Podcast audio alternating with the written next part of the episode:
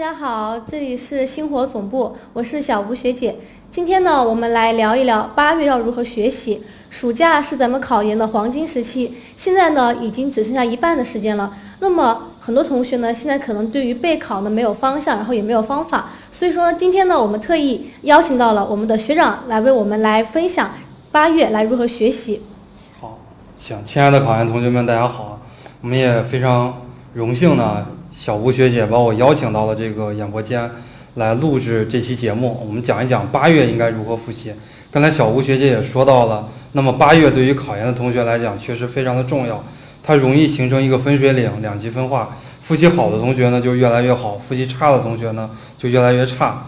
那么对于八月来讲呢，很多考研的学生可能存在着这样的一些问题。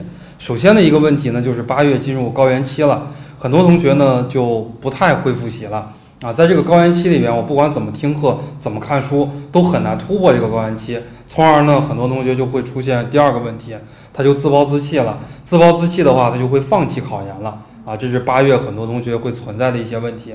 还有呢，就是很多同学呀，就是由于复习的不好，他有一些表现就要换学校和专业，以前考的是二幺九八五。现在呢也不坚定了啊，就要换成非二幺、非九八五院校。无论是专业课一也好，还是专业课二也好，他都要重新复习。那么重新复习的过程中呢，压力和阻力确实非常的大，导致最后这个心态就彻底崩溃了啊。这是这样的一部分同学。那么还有一部分同学呢，在八月复习的过程中呢，还会出现一大问题，就是没有计划，感觉之前七月给自己做的计划还没有完成。那么八月的话呢，就不敢大胆给自己做计划。还有的同学呢，做的计划啊，不是自己适合的那个计划，也很难来完成啊。这些呢，都是在八月份很多同学常见的一些问题。所以我们在七月底录这期节目的时候呢，就告诉大家，让大家在八月份如何更好的来规避这些问题，先给大家做一个警示。好。嗯，好。那接下来呢，我们来让学长来跟我们分享一下。那么我们八月份我们各科要怎么来学习呢？怎么样来做计划呢？呃，那么从我这些年的考研辅导经验来讲呢，呃，政治还有专业课啊，在暑假的这个复习的时候呢，相对来讲会比较重要一些，尤其是专业课啊。专业课的话呢，我建议大家在暑假过程中啊，要听课，然后要看书。建议大家呢，要听一到两遍课。如果你的时间精力比较允许的话，要听两遍；时间和精力如果不允许的话，要听一遍，然后你再看两遍书啊。这两遍书的话呢，就是我在上课中讲到的这些知识点，要重点来看。没有讲到这些知识点呢，这个阶段可以略看，下个阶段就可以不看了。那么很多同学呢是没有报班，没有报班的话呢，你在暑假阶段也要复习三到四遍啊。政治的话呢，也要跟着课。来看一遍，跟着课来看一遍的话呢，然后做这个配套的习题。相信大家呢买的都有讲义，讲义的话它都有配套的习题。你看完一章啊，要做一章的习题。英语也是一样，等你看完第一遍之后，你要做一年的真题；看完第二遍之后，再做一年的真题。大家可以先往前开始做真题，比方说从二零一零、二零一、二零一二、二零一三，先。做这个以往的真题，最近两三年的真题不要做。最近两三年的真题呢，就是与你最终的这个水平它是无限接近的。等到十月、十一月、十二月那个时候，你再做最近几年的真题会比较好啊。专业课也是一样，以前的这个真题啊可以刷一刷，但是最近两三年的真题呢不要刷。英语也是一样的，英语的话没有什么特别好的复习方法啊。英语报班和不报班的话，其实我个人感觉差距不是蛮大。因为英语的话，还是要自己内化，还是要刷真题、刷单词，单词每天都要看，长难句呢每天都要看，而且最好是用这个零散的时间来看单词还有长难句啊。那么更多的时间呢用来刷真题，你至少要刷完五到六年的真题了。就像我昨天晚上在咱们星火演播室里边来录的这个节目啊，告诉大家暑假结束之后要达到一个什么样的水平。这期节目的话，我们在八月中旬也会上架，正好已经录制完了，我们后期的剪辑人员正在剪辑啊。告诉大家，英语的话真题，你至少以前前五年的这个真题，二零一零、二零一一、二零一二、二零一三啊都要做一做。很多同学呢他在纠结，说我考英语一要不要做英语二的真题。还有很多同学考英语二，纠结要不要做英语一的真题，其实很简单，都可以啊。你考英语二，你就先做英语二的真题；你考英语一，你就先做英语一的真题。如果你有这个闲闲暇的时间啊，如果你还有精力的话，你再去做其他的这个真题啊，你考英语一，你有闲暇的时间可以做英语二的真题；考英语二，你有闲暇的时间可以做英语一的真题。如果你再有闲暇的时间，你再去做模拟题，那么对于绝大部分同学来讲，对于百分之九十九的考研学生来讲，你把英语一、英语二的真题都做了，那就非常非常了不得了啊！我们在这儿讲的是从二零一零年往后的真题比较有代表性，二零一零年以前的英语一的真题也不具有代表性，而且二零一零年以前根本就没有英语二的真题，英语二是从二零一零年才有的啊！这是给大家简要的说一下，在八月份啊，政治看书刷题，英语主要刷题背单词长难句。那么政治的话呢，刷课啊，然后看书。对应的前几年的真题可以进行一个简单的自测，满分比方说一百五，你得五十也好，得八十也好，你不用太纠结这个分数，这个分数没有任何意义，没有任何参考价值啊，这只是告诉你大概的一个方向，真题只是告诉你，哎。我看教员的时候，我素质教育我忘了看了，或者说素质教育我没有好好的看真题里边考到素质教育我不会，仅此而已。在下一个阶段，我多看看素质教育。外国教育史里边，对吧？我光顾着看赫尔巴特、斯宾塞、杜威、夸美纽斯，我光顾着看他们了，结果考到一道苏霍姆林斯基，结果考到了一道马卡连科、赞科夫，我没有看啊，说明我在下一步复习的时候，哎，那些东西杂七杂八那些知识点我要多看看，仅此而已，只是给你提一个醒，这么简单啊，这是想给大家讲的。专业课啊，政治、英语，在八月份我们大概要怎么样的一个复习？好，嗯，那刚刚呢，我们提到了刷题，那我们的专业课应该要怎样来刷题呢？我们让学长来给我们来分享一下，专业课要怎么来，就是来刷真题。呃，专业课的这个真题呢，就是学长刚才讲到的，大家呢先要看完一遍书，《中国教育史》《外国教育史》《教员教心》。呃，如果有些学校他考其他的这个学科，像教育研究方法呀、学校教育学呀、现代教育学呀、十二校联编的教育学基础呀、教育学概论呀等等，哎，他有的学校考的学科不一样，你要把课都刷完，然后呢，你要把这个教材要完完整整的看完。你拿二零一零、二零一、二零一二、二零一三、二零一四，你可以刷这四年的这个真题。这四年的这个真题呢，你就是。呃，用那个 B 五的纸，大家如果去打印店里边，一毛钱一张啊，你说老板给我来上二十张这个 B 五的纸，给你两块钱，一般老板都会卖给你。我们考研的那个纸呢，是在，因为你知道的，我每年都考研，对吧？我每年都会跟着学生一起，即使考到博士，我也跟着学生一起考研。应该是在二零一六还是二零一七年之前，是 A 三大小的 A 三，你知道吗？多大？就是大概的话，就是我们 iPad 那么大，你看 iPad 那么大。大概是两张 iPad 那么大，那是 A3 大小的。后来到了二零一七年以后，我再参加考试发的纸张呀，都是 B 五大小的。B 五的话呢，它比这个 A 三要稍微小一点啊，也是相当于那种，就怎么说呢？你看，比方这是一张 A 四纸嘛，对吧？A 四纸的两张就是 A 三嘛，然后它比这个小个边框，基本上每个边框小个两三厘米，哎，大概是这样的一个情况。所以说这个阶段呢。专业课啊，要用三个小时的时间完完整整的做一套题，而且专业课的话呢，如果是教育学，如果我我知道的这门学科教育学的话，最好是早晨来做这个真题，因为教育学的考试就是在早晨做。英语也是一样啊，英语刷真题的话，呃，也不要说模块模块的来做，不要说我复习阅读就只做阅读，我复习长难句就只做长难句，复习写作就只做写作啊。建议大家这个阶段你的作文可以不写。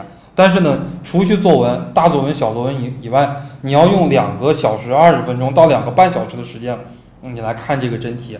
就是下午的时候，两点开始到四点半，或者说两点开始到五点，你要来做这个真题，要严苛的按照这个考试的时间，三个小时的时间来写这个。而且你在写的时候，不能吃，不能喝，不能上厕所啊！你不会的单词不要手贱，不要用那个手机去查的。这个是什么意思呀？你不要去查，你就是完全按照自己的能力来做。做完之后，你用十个小时也好，二十个小时也好，用一天两天也好，去分析这个真题，那就都都是你的事情了。那个的话就没有关系了，对吧？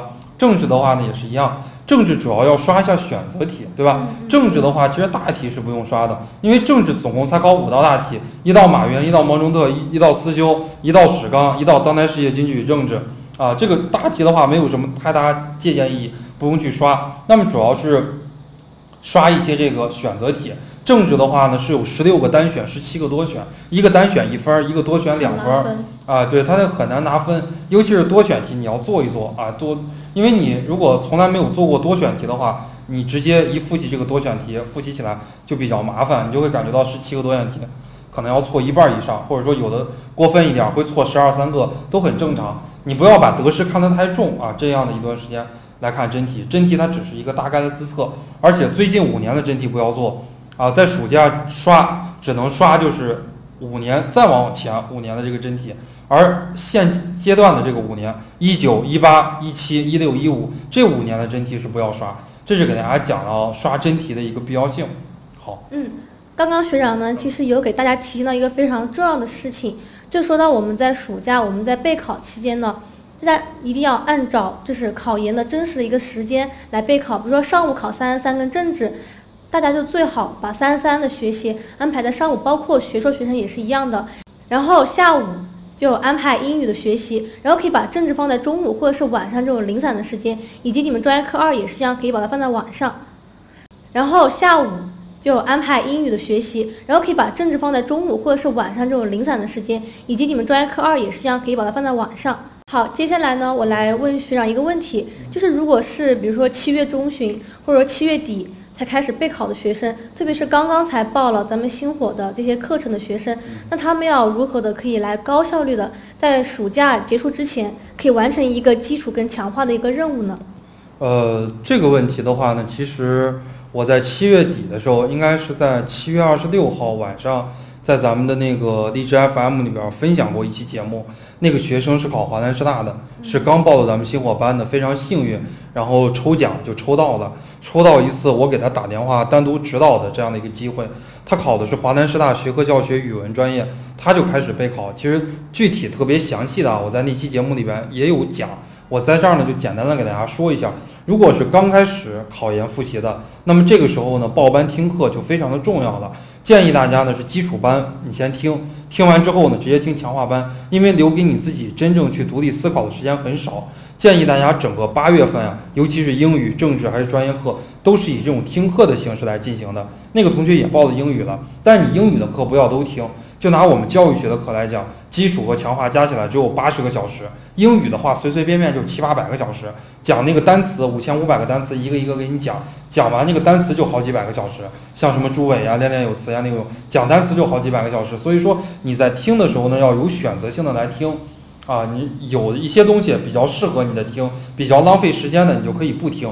主要就是听那种真题，当然政治的话，每门学科都可以听。如果你觉得政治没时间了，你可以从强化班开始听，基础班可以不听了啊，因为基础班老师讲的，他在强化班还会再过一遍，所以说基础班有的东西可以不听。呃，当你九月份都听完之后，你再来看书，而且呢，刚开始复习的同学在心态上一定不要崩溃了。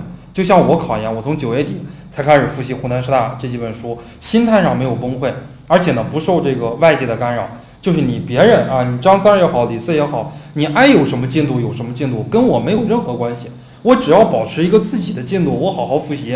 哎，我给自己规划一下，九月份，对吧？我就跟着星火复习，我就听星火的课。然后九月到十月这个阶段，哎，我就一节课我都不听了，我直接我就是，呃，来看书，来背书。偶尔的时间，上厕所的时间，或者说睡前，哎，我可以打开星火的网校，我可以听一听。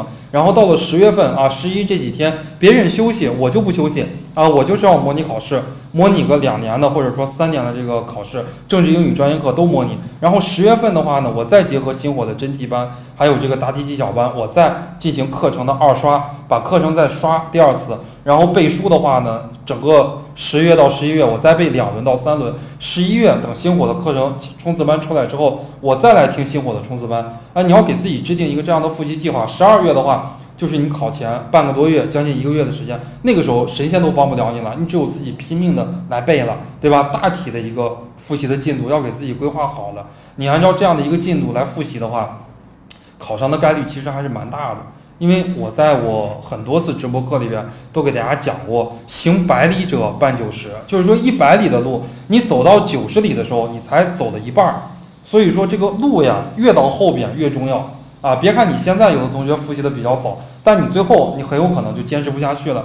你别看你现在复习的晚，你只要给自己进行一个很好的规划，你告诉自己现在离考研还早，还有一百三十多天、一百四十多天的时间啊，路是要一步一步走出来的。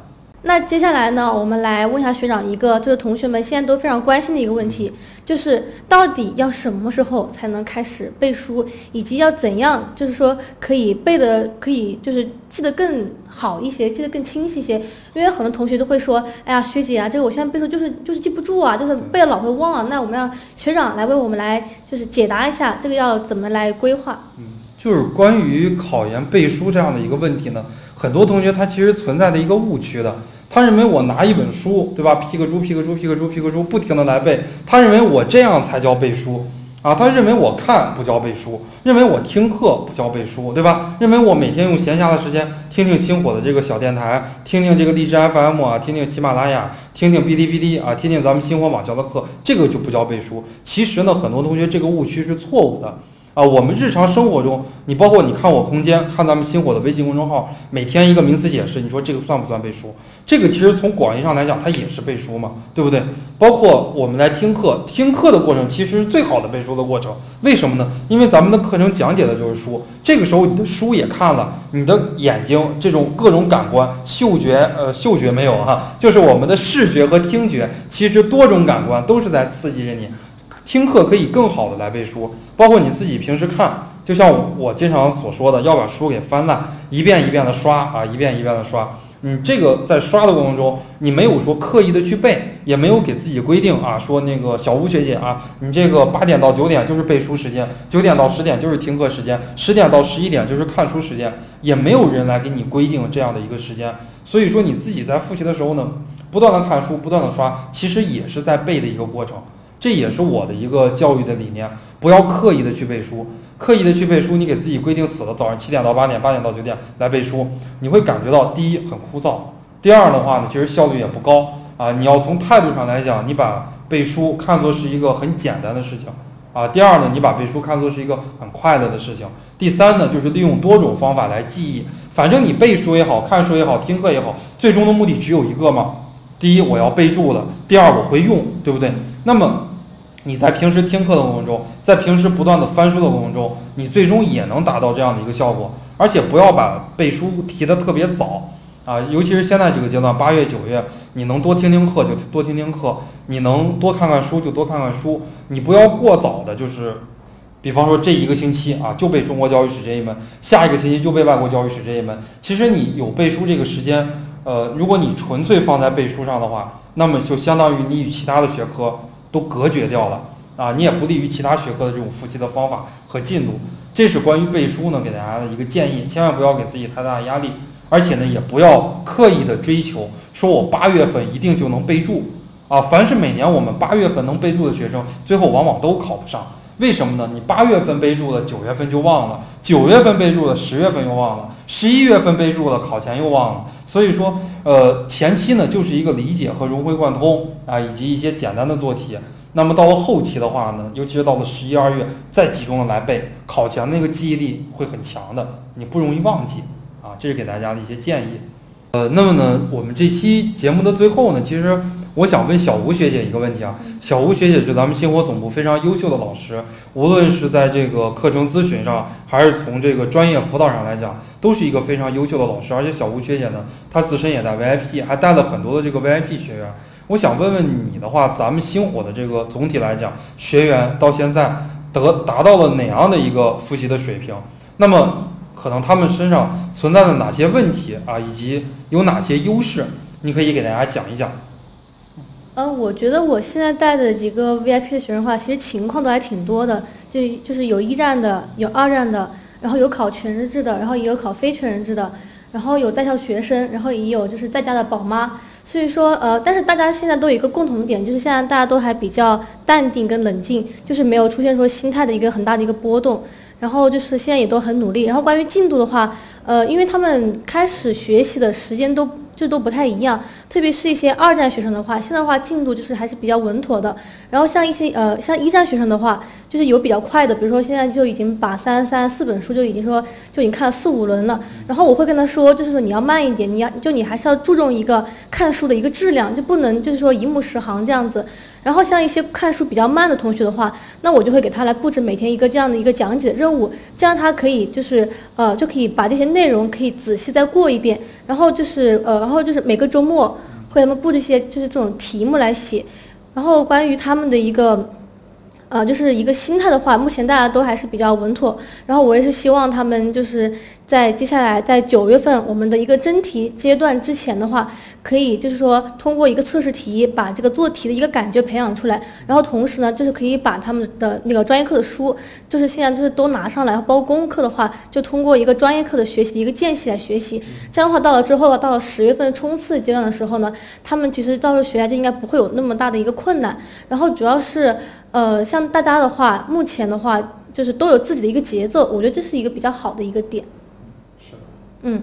好，然后那么我们今天的一个关于八月份如何学习的一个呃一个分享就到这就结束了。然后我们今天非常感谢学长今天来到我们的一个演播室。最后呢，我也祝大家在今年的考研中呢可以稳步前进，然后可以一战成硕。不管是呃一战学生还是二战学生，今年呢都要以一个非常积极乐观的一个心态来面对考研。然后祝大家考研顺利，备考顺利。拜拜。拜拜。